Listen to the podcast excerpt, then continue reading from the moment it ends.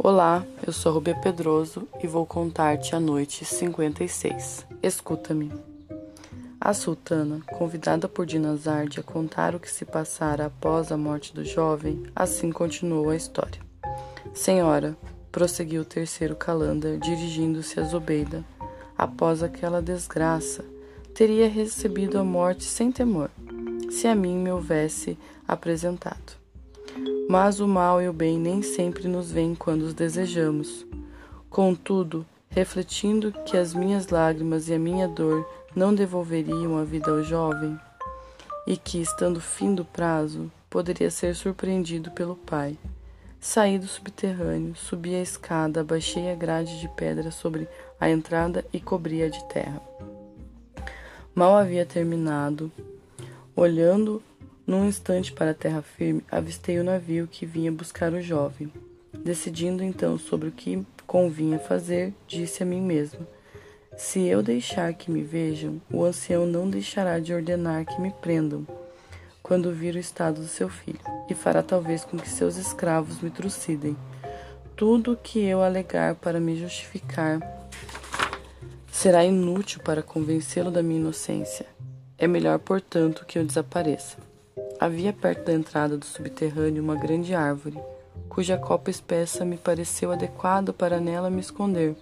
Subi e mal me havia colocado em posição de ver sem ser visto, o navio ancorou no mesmo ponto em que o fizera na primeira vez.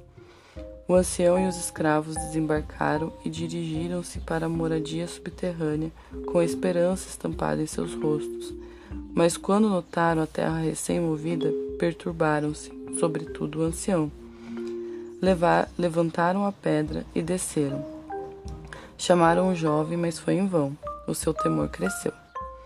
Procuraram-no por toda parte e encontraram-no estendido no leito com uma faca fincada no coração, pois eu não tivera coragem de retirá-la. Diante daquela cena, deram terríveis gritos de dor, os quais renovaram a minha. O ancião perdeu os sentidos e seus escravos, a fim de o fazerem recuperá-lo, levaram-no para fora e colocaram-no juntamente aos pés da árvore em que eu estava, em que eu me ocultava. Mas, apesar de todos os seus cuidados, o infeliz pai ficou por um longo tempo desacordado. Tempos depois recobrou os sentidos. Os escravos trouxeram então o corpo do filho nas suas mais ricas vestes. Quando ficou pronta a sepultura, nela o depositaram.